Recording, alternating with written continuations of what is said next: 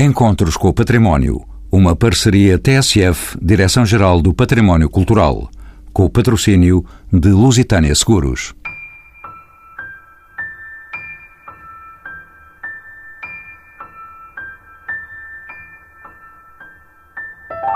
Todos os rios têm lugar para uma ponte.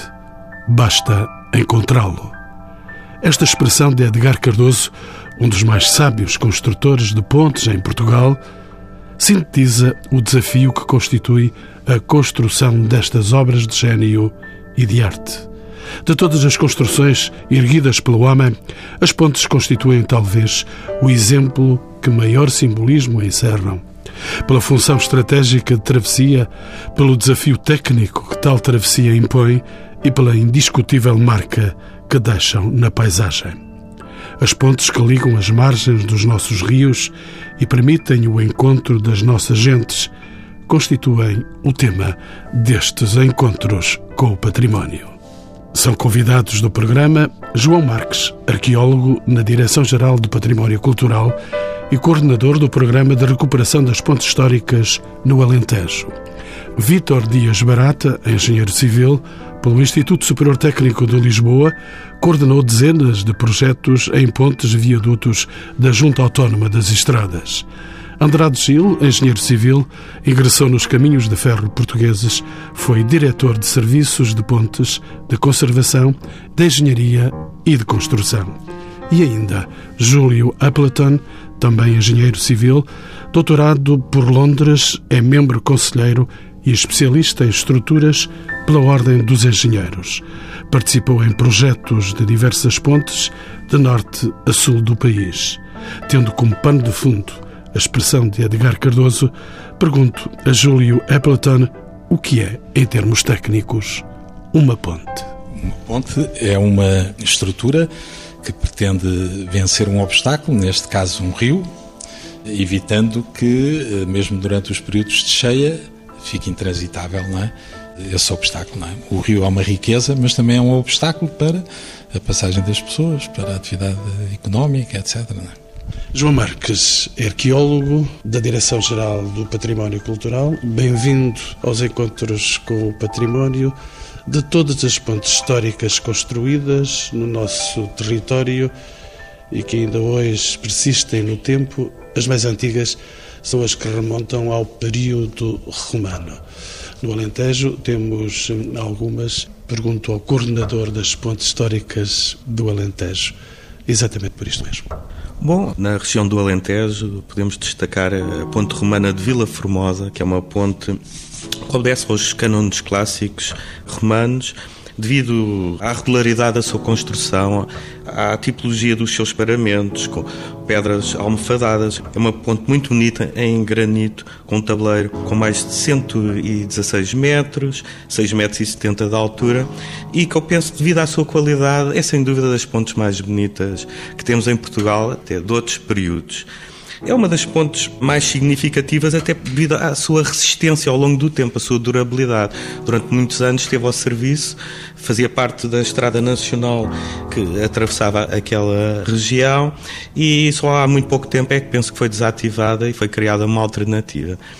Isto mostra a durabilidade deste tipo de construção que os romanos sabiam muito bem como fazer. Tinham Se calhar nós hoje não conseguimos tanta durabilidade e tanto tempo. Bom, isso já não me cabe a mim, os senhores engenheiros, se calhar, poderão explicar isso melhor. Eu falo com o arqueólogo. com o arqueólogo é. Eu penso que isto também tem a ver um bocado com a perspectiva que os romanos, se calhar, teriam de tentar fazer perdurar no tempo as estruturas. Tudo quanto faziam, de facto, ainda hoje vamos a Roma e vemos o Coliseu, é um colosso que se impõe na paisagem urbana. Hoje em dia é tudo muito mais. Eh, durabilidade muito mais curta. Às vezes penso que, em termos de 100 anos, as coisas não são para durar mais de 100 anos, mas isto é uma opinião da arqueólogo. Engenheiro Júlio Appleton. Dois comentários em relação a essa ponte. Não é? Nela estão vestígios ainda do sistema que se utilizava na época para elevar as pedras para as colocar com uma tesoura elevatória que se chamava Forfex, não é? e que ainda existem as marcas nessa ponte. De facto, essa ponte, eu julgo que é uma das pontes mais notáveis em Portugal e com certeza que feitas depois já não iremos ter com dois mil anos, não é? Porque os romanos Eles tinham uma estratégia militar diferente dos povos anteriores, porque era por terra que eles invadiram, que eles foram propagando o seu império, é? E por isso construíam para a eternidade. E construíam as estradas sempre com pedra, não é? Para que fosse durável, não é? João Marques, com que materiais e técnicas se construíam estas pontes romanas de que estamos a falar? Sobretudo era com a pedra, não é? E com a cal, com as argamassas. Os romanos também eram muito bons, muito perfeccionistas a, a fazer as suas massas, não é? E conseguiam criar uh, cimento, não é? Eles já tinham o ópio cimentício, não é? E poderiam utilizar mais variadas técnicas, inclusivamente fazer cofragens, poderiam fazer enchimento, utilizar também tijolo, depende um bocado do tipo de pontes e os fins a que se destinavam, não é? Neste caso que estávamos aqui a referir, a ponte é sobretudo uma ponte em pedra, em que as juntas estão fechadas com argamassa. Mas pronto, também teriam pontes em madeira ou pontes mistas. Quer dizer, há todo um tipo. E as pontes não seriam todas iguais, não é? Estamos habituados a ver este, estas pontes de, de, arco de volta perfeita, mas não, haveria também pontes com arcos mais abatidos. Depende um bocado até da. Eu diria até do engenheiro que teria pensado a ponte e o, o obstáculo, o vale que teria que vencer. João Marques, como sabemos, as pontes romanas, embora construídas cerca de mil anos antes das pontes medievais românicas, são normalmente superiores na feição estética e no rigor técnico. Que explicações históricas podemos encontrar para esta situação? Bom, por um lado, foram técnicas que foram sendo apuradas ao, ao longo do tempo, não é? Pelos engenheiros romanos. E posteriormente, quer dizer, haverá um, um, período na Idade Média que essas tecnologias serão de alguma forma perdido e houve que realmente começar a observar e a aprender de novo com aquilo que foi feito pelos romanos. E nessa perspectiva, durante, eu diria, algumas centenas ou mesmo algum milhar de anos, o que aconteceu foi sempre reaproveitar o sistema viário romano e fazer reconstruções, reaproveitamentos das próprias pontes romanas. Daí que, por vezes, a qualidade qualidade das pontes ditas medievais possa surpreender por não ser eh, tão boa, porque no fundo são reaproveitamentos. Engenheiro Júlio Aplatone, e as pontes pêncil, as pontes suspensas, que materiais as sustentavam? Que exemplos temos nós em Portugal desta tipologia construtiva? As pontes pênsiles, eh, talvez a primeira metálica foi a ponte pêncil no Porto, não é? Sobre o Rio Douro, não é? Mas antes o homem terá construído em madeira e com cabos de liana, não é? Pontes suspensas, não é? Existem alguns exemplares de pontes anteriores à ponte, da época da ponte pêncil, não é? Feitas com cabos também metálicos e pavimentos de madeira, não é? Mas talvez a ponte mais eh, relevante em Portugal tenha sido a ponte Pêncil no Porto, que é de 1840 ou 50, não é? A ponte 25 de Abril é uma ponte pêncil. É uma ponte suspensa, é uma ponte pêncil, não é? Não sei se o Eugênio Andrade Gil tem alguma objeção, mas é, pronto, isso é a nossa obra, talvez a, eh, a obra mais eh, monumental dos tempos modernos em Portugal, não é? Volto a si, arqueólogo João Marques. Durante a Idade Média e durante o período moderno, houve evolução significativa na tecnologia construtiva das pontes. Que progressos se verificaram durante este longo período da história? Bom, sobretudo talvez aspectos que tenham a ver com alguma dimensão e alguma monumentalidade que, sobretudo a partir do período moderno, se tentou dar às pontes. Mas isto sempre retomando a, a tradição romana como o grande padrão, não é? Eu acho que vai marcar até a industrialização, vai marcar toda a construção civil. Não há, eu diria que não há grande inovação. Não, não parece que seja um, um aspecto assim tão visível, não é? Na tecnologia construtiva. Aqui, um bocadinho paralelamente a esta questão das pontes, eu não queria estar a monopolizar o tempo quando fizemos este projeto, integramos aqui uma, uma estrutura muito curiosa, que pensamos que também é da Idade Média, que se encontrava na literatura referida como a ponte de Mértola ou a Torre do Rio, mas que, no fundo, apesar de ter aspectos construtivos similares a, a uma, uma, estrutura dessa natureza, eh, acaba por ser só uma coraça que permitia o acesso ao rio para abastecimento faria parte do sistema defensivo até da própria hum, cidade de Mértola, da cidade medieval. E é uma construção muito curiosa porque vai reaproveitar elementos pétreos romanos, não é? Tem uma alvenaria mista de xisto com os tais elementos pétreos, mas é extremamente monumental. É, há bocado tinha referido o que é que eu destacaria aqui, se calhar seria, apesar de não ser uma ponte, será esse elemento, mas que tem muitos elementos eh, similares em termos construtivos. Sabemos também, engenheiro Júlio Appleton, que o novo salto tecnológico na construção de pontes só voltará a surgir no século XIX com a engenharia e a arquitetura do ferro. Que inovações nos trazem as pontes de ferro? Tudo se transformou, tudo se facilitou. O ferro, a Revolução Industrial, veio permitir realizar obras de maior vão, porque os vãos nas pontes de alvenaria que tivemos a falar até agora, 20, 30 metros, já era um grande vão, não é? Curiosamente, só para fechar um pouco as pontes de alvenaria, a ponte maior vão em Portugal penso eu, da alvenaria, já construída quase nos anos 50, é a Ponta Bragão, que foi projeto do, do engenheiro Edgar Cardoso, que é uma pessoa incontornável quando falamos nas pontes, não é? E também fez uma ponte de alvenaria, que é talvez maior ponte, maior vão, com vão de 60 metros, é um arco de, em pedra enorme, não é? Porque a maior parte das pontes romanas, etc., tinham vãos entre 10, 15 metros, 20 metros, era um grande vão. Mas, portanto, de facto, a industrialização veio requerer novas vias de comunicação e veio permitir novos recursos, não é? Em Portugal, de facto, todos linhas de caminho de ferro, o engenheiro Andrade Gil depois desenvolverá essa matéria, não é? Não teria sido possível sem esse material, não é? Fizeram-se algumas pontes em arco, talvez as pontes em arco não são a solução mais natural para o ferro, porque o ferro é um material que trabalha bem em tração, também trabalha em compressão, mas tem que estar muito travado, não é? Mas fizeram-se grande parte das pontes que ainda hoje vemos e utilizamos por todo o país, as pontes em vigas, em vigas treliçadas, aí já com vãos de 40, 50 metros, 60 metros, não é? Portanto, de facto, foi uma revolução porque permitiam também a sua montagem em estaleiro, Todas essas peças eram ligadas através de uns dispositivos chamados uns rebites, uma espécie de uns parafusos, mas melhor que um parafuso, não é? Porque preenche todo o buraco feito para fazer a ligação entre as peças, não é?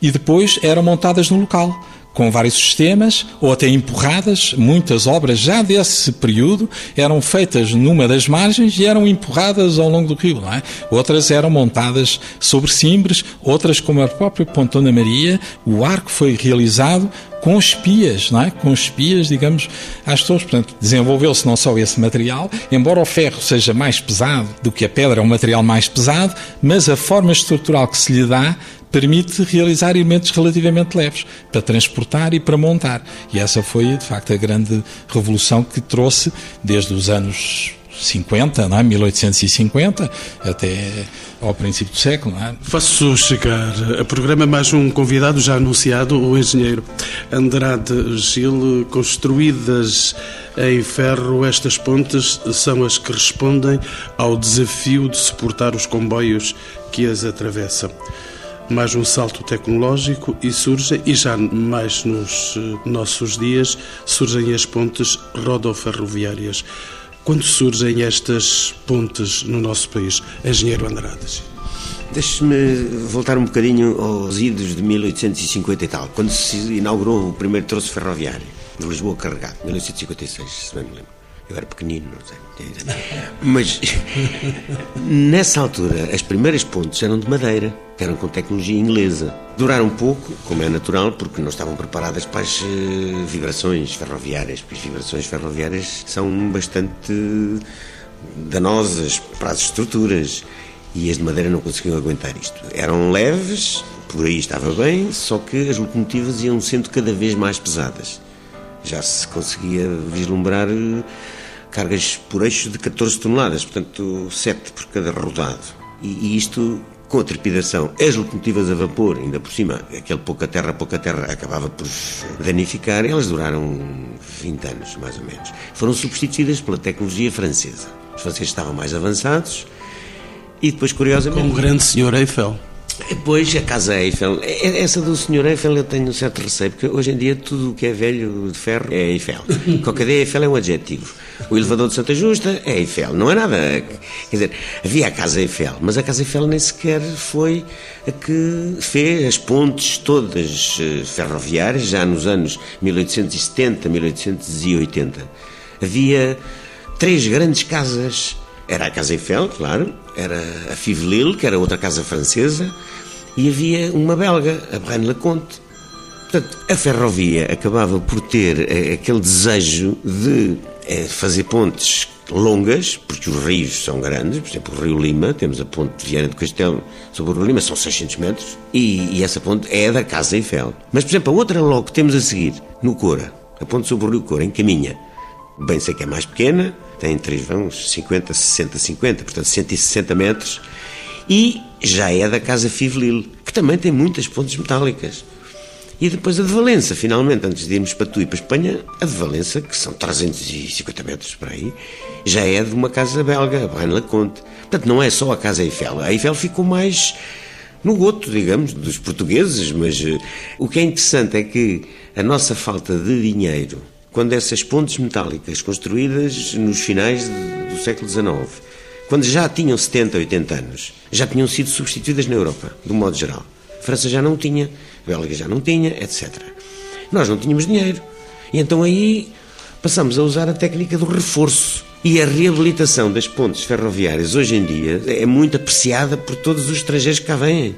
Estas três que eu falei, por acaso, que é nos últimos quilómetros da linha do Minho, é um autêntico museu vivo, porque continuam a ser as mesmas estruturas, reabilitadas, reforçadas, em vez de ser 14 toneladas por eixo, hoje são 25 em vez de ser 4 toneladas por metro, carga total em 4, elas só aguentavam 4 toneladas em cada metro. Hoje aguentam 8. Os comboios, do comprimento que for preciso ter. Essas três pontes que eu falei, a do Lima, a do Cura e a de Valença, são três pontes que já estão reabilitadas para as cargas de hoje e com técnicas de reforço. Também as três diferentes. Começamos com o Lima com uma técnica de pré-esforço, em que o ponto quase que levita, quer dizer, tiramos-lhe cerca de 70% do peso próprio, porque senão levitava e não, não era bom. Não é? Ela tem que assentar nos pilares. Bem. Mas o pré-esforço levanta e passa já o comboio das 25 toneladas por eixo.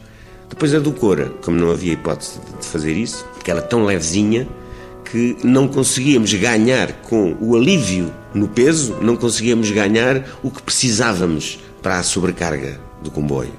Então precisamos de envolver numa estrutura em arco completamente diferente, ainda por cima está pintada de branco e a outra é cinzento, aquele cinzento austero das pontes ferroviárias.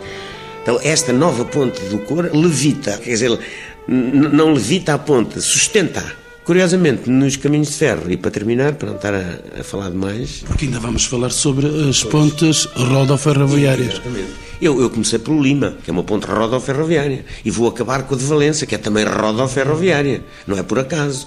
É que a primeira do Lima foi construída com o comboio a passar por baixo, no tabuleiro inferior. É muito mais estável, digamos, o comboio que é mais pesado que os carros a passar no tabuleiro inferior. A ponte de Valença, não. O comboio passa na parte de cima, no tabuleiro superior. Portanto, é mais difícil a estabilização não é? Porque a parte mais pesada está, está na cabeça. E o Sr. Engenheiro não esquece a ponte 25 de Abril? Não, não esquece de maneira nenhuma. Então, esperámos por ela tantos anos, é? mas a ponte 25 de Abril foi construída a pensar que um dia passaria por lá o comboio. E, e passa, finalmente e felizmente. Mas também foi preciso reforçar. Agora, qualquer das pontes que eu estou a falar que reabilitamos e reforçamos, não foi pensado nisto. Não, não foi como os romanos que diziam, bom, vamos eternizar esta coisa. Não. Acontece que foram feitas com tanto cuidado, digo eu, que hoje é possível reabilitá-las e utilizarmos pontos que têm 150 anos à vontade. E não está problema. A ponte 25 de Abril já foi feita pelo comboio um dia lá passando. Portanto, já havia esse desidrato. Novo convidado no programa Encontros com o Património, o engenheiro Vítor Dias Barata, que foi coordenador de serviços na Junta Autónoma das Estradas. Sabe-se que até à década de 30 do século XX, a engenharia de pontes centrava-se na manutenção e renovação das pontes metálicas. Mas, simultaneamente, surge uma nova aposta tecnológica, a ponte de betão armado. Que novo material é este e o que é que tem a oferecer à construção de pontes? O betão armado surge no fim do século XIX e o pré-esforço, que é um complemento recente, nessa altura surge no início do século XX, ali por volta de 1910, 1915. Portanto, a essa data é verdade que a generalidade das pontes eram de construção metálica.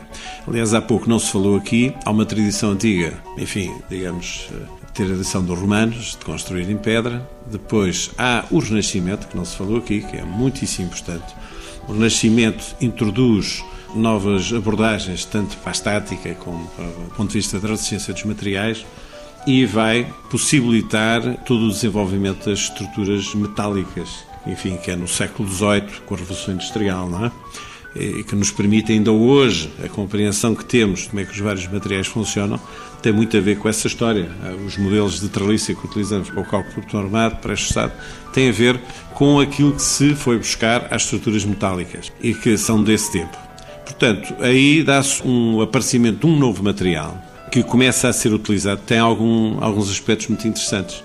Nós moldamos a forma que queremos, damos-lhe uma resistência através do aço, mais uma vez. O aço é um, é um bom companheiro, por isso é que é o botão armado, não é? Até se brincava que o professor Edgar Cardoso teria feito uma ponta em Angola com canos de espingarda. Julgo que é uma história, não é? Porque aí era literalmente armado, não é?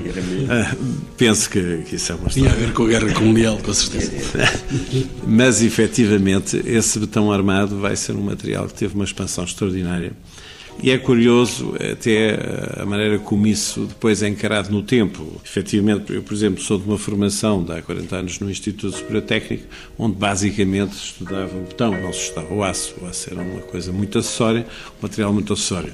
Hoje realmente há uma compreensão que todos os materiais são importantíssimos e, portanto, pode-se trabalhar com o aço estrutural, pode-se trabalhar com o betão estrutural, seja ele na versão armado ou armado pré-estado, pode-se fazer uma solução mista, pode-se trabalhar com madeira, pode-se trabalhar com tanta coisa. E novos materiais se espera que se desenvolvam, porque realmente os novos materiais são sempre uma busca fundamental para dar novos saltos. A história não vai parar agora, os conceitos não param, não é? Tal como os dois mil anos de garantia da Ponte Chaves ou da Ponte que o doutor falou. Hoje tem uma réplica nas nossas vidas úteis regulamentares dos 100 anos, que também, enfim, é um valor característico. Mas, portanto, novos materiais vão possibilitar novas abordagens. Quando eu, nos anos 70, ainda estava a estudar, falava-se muito nos materiais baseados no, no petróleo, nos plásticos. Isso depois não teve evolução. Falava-se nos custos, porventura sim, porventura não. Outros materiais onde, vir, por certo. Ora, não há de que o armado na nossa história, europeia, mundial e em Portugal em particular, teve um efeito muitíssimo importante. Permitiu desenvolvimentos extraordinários e muitos de nós fomos alunos de um, desse senhor que já foi aqui falado. O professor H. Cardoso foi um homem que desenvolveu construções extraordinárias em betão armado e com o pré-esforço. Engenheiro Dias Barato, onde é que surgem as primeiras eh, pontas de betão no nosso país? Do betão armado, eu julgo que há uma ponta em Vila do Conde, eu não sei o nome exatamente, mas julgo que é uma das primeiras construções em betão armado.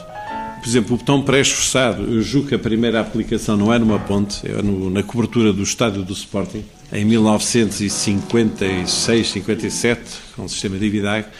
Portanto, são as no primeiras... outro estádio. Sim, no outro estádio. Eu julgo que são as primeiras aplicações desse material, desse novel material, não é?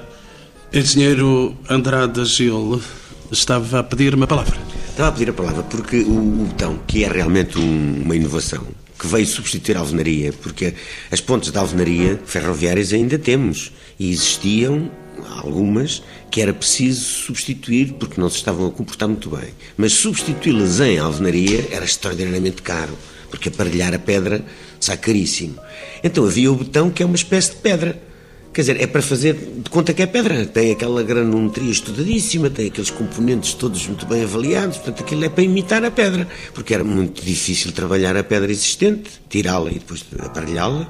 E o botão não. O botão faz-se a cofragem e ele toma a forma que se escolher previamente. Bom, mas depois o botão iludiu-nos um bocado. E eu lembro-me que quando cheguei à CPI, a trabalhar em 66, havia a ilusão de que o betão era assim a panaceia, não precisa de conservação. É claro que depois, como estive lá 40 anos em cima das pontes, e debaixo muitas vezes, é que aquilo começa a ser ilusório, porque precisa mesmo de conservação. 40 anos envolvidos, o betão teria precisado de ser conservado, e não foi por, eh, por excessivo otimismo. Eh, e hoje já se sabe que sim, hoje já se sabe que o betão tem que ser protegido, tal como o ferro. Não da mesma maneira, mas tal como o ferro. Engenheiro Júlio Apletano, diga-me se estas novas pontes de que estamos a falar são projetadas por engenheiros portugueses ou por engenheiros estrangeiros, como acontecera no século XIX com as pontes metálicas. Bom, um pequeno comentário em relação às pontes metálicas, porque no princípio do século XX é, criou-se a empresa industrial portuguesa, com sede em Oeiras, que fez muitas das pontes ferroviárias dos caminhos de ferro portugueses. Portanto, a partir de certa altura, os engenheiros portugueses, nas várias instituições, aprenderam, digamos, que era parte do projeto, que era construção, e surgiu, digamos, essa empresa que realizou muitas obras para a Refena. A CP, na altura, construiu uma oficina em Ovar, de propósito para manutenção da Ponte Maria Pia. Portanto, em 1899 foi fundada a oficina do Ovar, que durou até 1993, onde se faziam os famosos rebites. Engenheiro Andrade Chile, deixe-me ainda perguntar-lhe, como se sabe também, a ponte de São João, sobre o Douro, projetada por Edgar Cardoso, comporta o maior vão ferroviário de betão armado e pré-esforçado construído no mundo. As pontes ferroviárias são as que maior complexidade de cálculos existem. Faço a pergunta ao engenheiro que cedo entrou para os caminhos de ferro portugueses. Já o disse. É verdade. E já tinha a mania, mesmo quando era aluno do professor Edgar Cardoso, já tinha a mania que havia de ser para as pontes, mas não era para as rodoviárias. Que sempre fascinou aquela espécie de milagre da ponte ferroviária, porque, quer dizer, uma ponte, por exemplo, com 20 metros, é capaz de pesar 25 toneladas. E em 20 metros cabe lá uma locomotiva que pesa 120. Portanto, nós temos uma estrutura que pesa 25 toneladas, se for metálica, e que apanha com uma locomotiva com 120 lá em cima. Portanto, o dimensionar uma peça destas, quer dizer, é de facto a obra de arte. Eu, bom, para mim fascinava-me era esta esta questão de que a ponte ferroviária tem que ultrapassar os grandes vãos, seja com rios, seja às vezes vales profundos, tem que os atravessar. E o comboio que lá passa em cima geralmente pesa muito mais do que a própria estrutura que se for daço. Engenheiro Dias Barata ia dizer? Ia dizer o seguinte: realmente é um fascínio poder projetar uma ponte ferroviária. Porque a ponte ferroviária tem uma complexidade adicional que nós sentimos, que é, no fundo, para além do aspecto da resistência e da durabilidade, todos os condicionamentos que é uma ponte dizer respeito, há que adicionalmente ter em conta os aspectos da via. Portanto, efetivamente, os, os, famosos aparelhos de dilatação de via, se são necessários ou não são necessários, porque o carril pode ser soldado ou não. Depende da situação. Para quando um vão é muito grande, há que ter em conta esses aparelhos.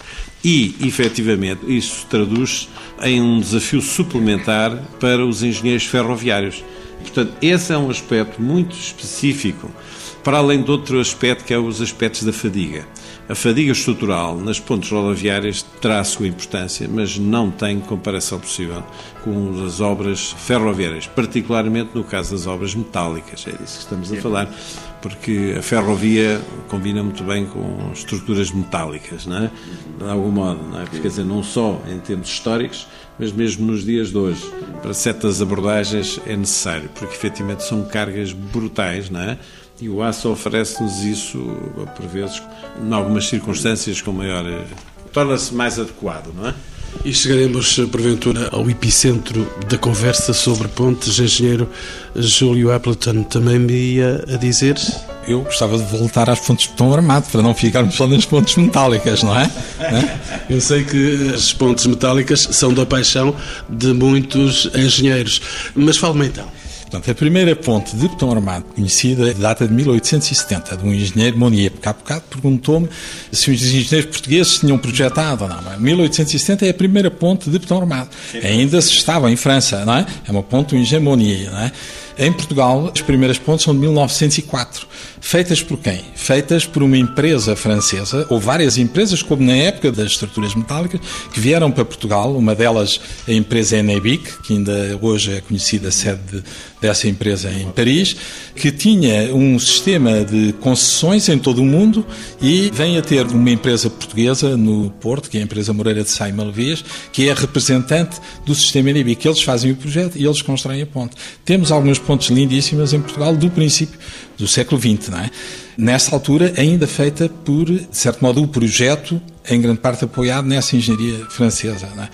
Mas também no princípio do século temos o primeiro regulamento português de betão armado que veio permitir então que qualquer engenheiro já não se pagam royalties a uma empresa para dizer quantos ferrinhos é que eu tenho que pôr numa ponte, não é? Já posso fazer os meus cálculos, meus estudos e começa, digamos, um período que dura durante todo o século de concretizações de obras em betão armado. Primeiro, muitas pontes em arco, é? porque se associava de facto ainda ao betão, à pedra, e a pedra, o melhor era ter uma solução em arco. Depois, então em viga, é? porque o betão armado permite, digamos, essa solução. Pronto, e enfim, cada vez com vãos crescentes, até que em Portugal, a seguir à Segunda Grande Guerra, é quando se dá a explosão dos novos sistemas construtivos com o botão armado e pré-expressado, não é? A partir dos anos 50, não é? Engenheiro Andrade Silva? Eu, porque há bocadinho esqueci-me de dizer uma coisa que para nós ferroviários tem assim uma grande importância: é que para fazermos as obras de reabilitação de uma ponte no meio de uma linha, a gente não fecha para obras. Quer dizer, a reabilitação é feita com a ponta a funcionar. Porque não temos alternativa. E cada vez menos estão a fechar linhas que nunca mais acabam. Mas, enfim. Mas realmente o, o, que eu queria chamar a atenção é que as estradas, as estradas têm sempre a hipótese alternativa. Estão a fazer um trabalho de recuperação, mas há sempre uma estradinha ao lado onde talvez se consiga, mediante mais algum esforço do, do automobilista. Mas a ferrovia não há essa hipótese. Portanto, os trabalhos que nós fizemos e continuamos a fazer de reabilitação de pontes, geralmente são feitos sem fechar a linha. Portanto, são feitas nos intervalos das circulações. De onde aquela sequência dos rebites que eu estava a falar há bocadinho, cravam-se os rebites no intervalo dos comboios, os que se puder cravar, porque os outros têm que ser, os outros furos que já lá existem, têm que ser substituídos. Funde-se o rebite antigo para acrescentar mais uma peça. Põe-se um parafuso para passar o comboio. Depois tira-se o parafuso, volta a rebitar. Portanto, isto tem sido um trabalho de mais relojoaria, propriamente. Engenheiro Vitor Dias Barata, ia-me a dizer ainda? Ia dizer o seguinte, tem-se estado a falar aqui de alguns momentos históricos. Falou-se dos romanos, da tecnologia romana, falou-se do Renascimento, falou-se da Revolução Industrial, não é? que está associada a esse Renascimento. O engenheiro Júlio Apton falou agora de uma coisa importantíssima, que é o pós-Segunda Guerra Mundial. Portanto, efetivamente, é uma revolução tecnológica a nível dos processos construtivos, porque ainda hoje aquilo que dispomos a nível particularmente para o armado para tudo o que se faz tem muito a ver com essa revolução. A revolução que hoje está mais abrangente, porque abrange todos os materiais, portanto, hoje há essa liberdade extraordinária que anteriormente também existia. Os nossos preconceitos é que por vezes não permitiam, e não só, porque as tecnologias de fabrico do aço e da tudo isso permitir hoje novas abordagens. Portanto, hoje temos uma liberdade extraordinária de escolher materiais, escolher processos construtivos, se empurramos, se construímos por segmentos, se içamos, se rodamos. Quer dizer, há de facto uma panóplia de soluções muito interessante e isso é, por assim dizer, uma nova revolução. Não é uma revolução nos cálculos, não é uma revolução nos materiais, em alguns casos, mas é uma revolução nos processos construtivos. Ou seja, não faz sentido hoje alguém projetar pontes sem pensar como é que se vai construir. Nunca fez, mas hoje ainda menos. Engenheiro Appleton. Uma outra revolução dos nossos tempos já é o computador, não é? Porque, de facto, até os anos 60, não é? como é que eram feitos os cálculos? Eram feitos à mão. Nas folhas do professor H. Cardoso, ele diz, em 1959, que só era possível resolver sistemas de sete equações a sete incógnitas. Ora, nós hoje resolvemos milhares de equações a milhares de incógnitas, o que nos permite ter modelos analíticos que permitam simular corretamente as estruturas. Como é que antes as pessoas faziam? Aprendiam com o que se ia fazendo, como os romanos. Aprendiam fazendo, aprendiam com os acidentes que tinham, não é? E havia outra possibilidade que era os ensaios experimentais. Os ensaios experimentais nas obras, o melhor que pode haver, que é a realidade, ou os ensaios em modelos reduzidos.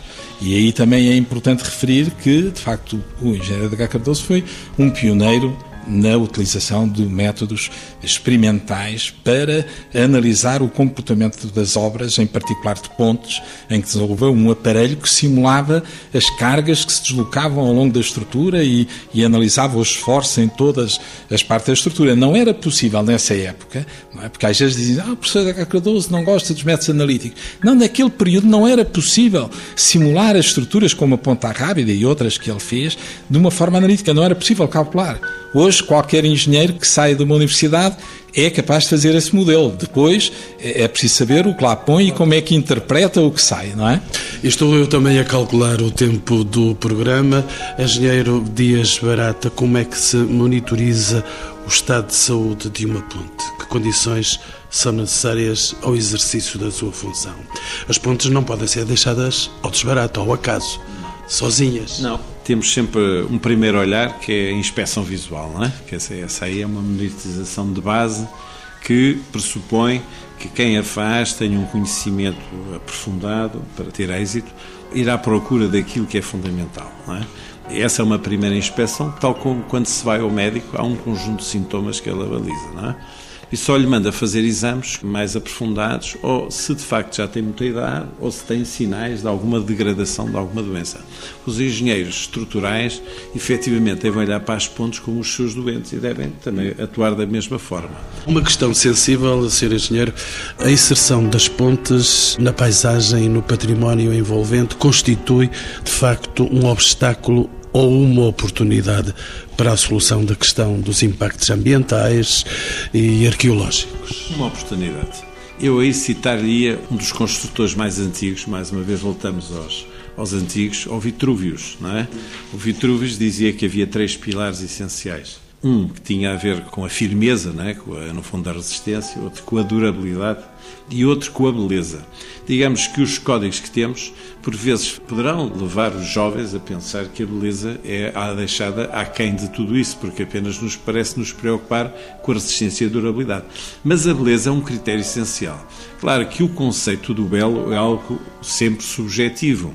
Em todo o caso, todos nós, em princípio, devemos ser educados desde miúdos para ter alguma ideia do belo eu aí pensaria que, de facto, belo é aquilo que nos agrada à vista. No mínimo, acho que é um critério mínimo, não é? Engenheiro Dias Barata, deixe-me perguntar-lhe, antes de dar a palavra ao engenheiro Aplatone, as pontes modernas são cada vez mais, e não só no sentido técnico da expressão, são cada vez mais verdadeiras obras de arte. Porquê?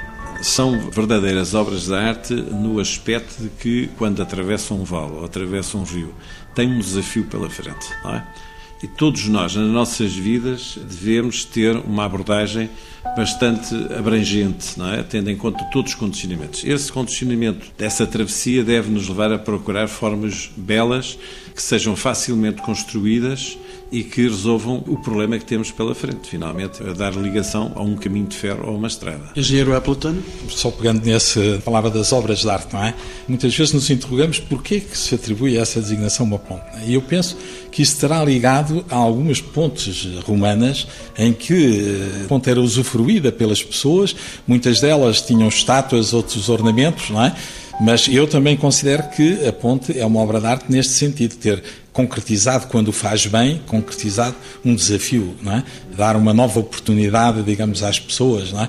Mas, e em relação à beleza das pontes, deixe-me referir-lhe o que é que foi dito na imprensa quando em 1877 foi inaugurado a Ponte Maria Pia, não é?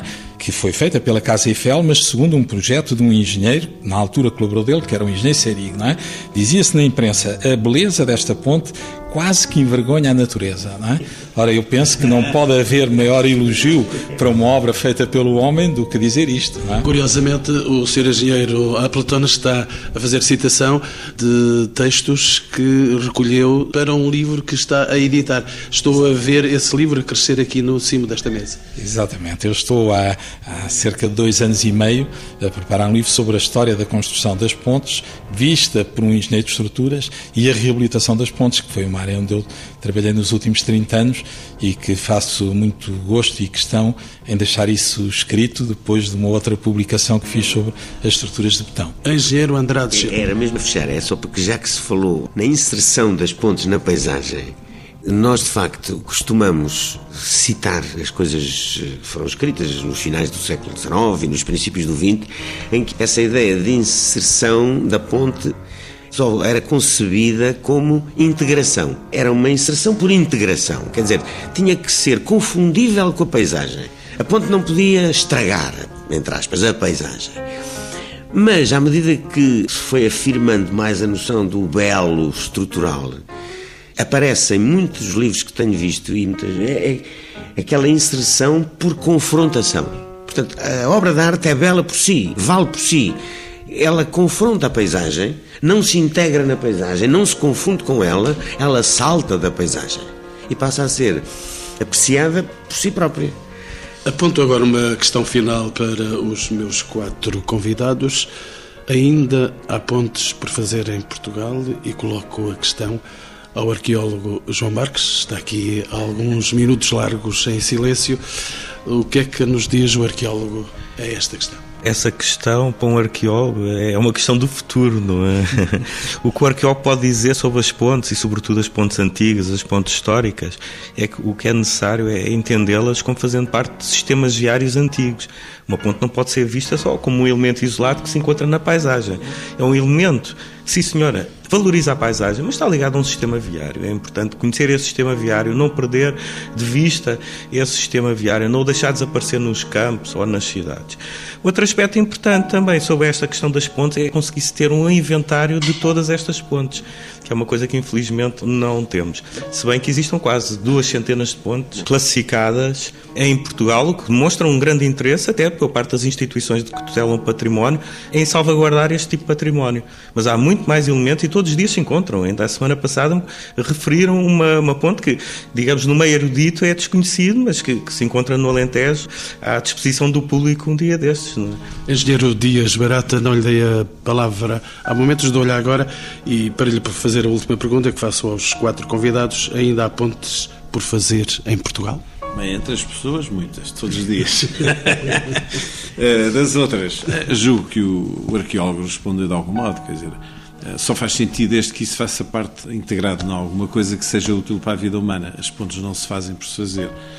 Eu só queria comentar o seguinte: a ponte, por exemplo, para os que estamos aqui, que projetamos pontes, a ponte é um ato de alguma transcendência, em alguns casos. Quando nós temos um vale ou um rio para passar, vale a pena pensar. Se é na ideia do confronto, da estrutura, se é na ideia da integração. E à volta disso e de tudo o que lhe está subjacente, há algum ato de transcendência que cada um procura na sua profissão, não é? Engenheiro Andrade Gil? Pois, eh, eu, como vou falar só das ferroviárias, se for preciso construir linhas em sítios onde não existam, é, é necessário fazer pontes, assim como é necessário fazer túneis.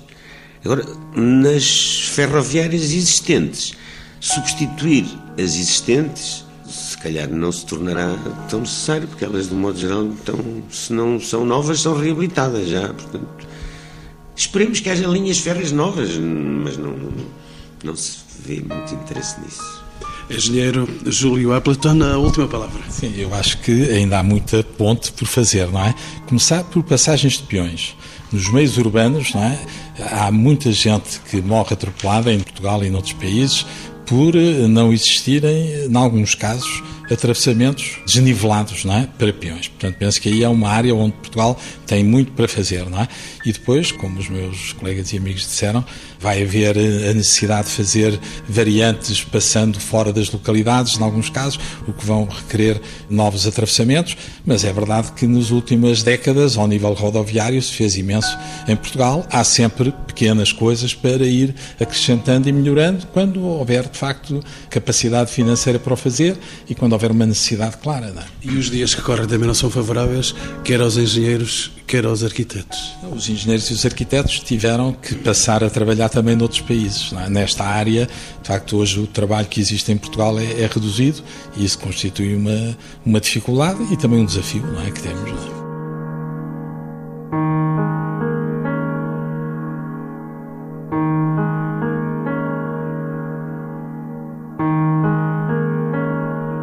Encontros com o Património. Uma parceria TSF, Direção-Geral do Património Cultural, com o patrocínio de Lusitânia Seguros.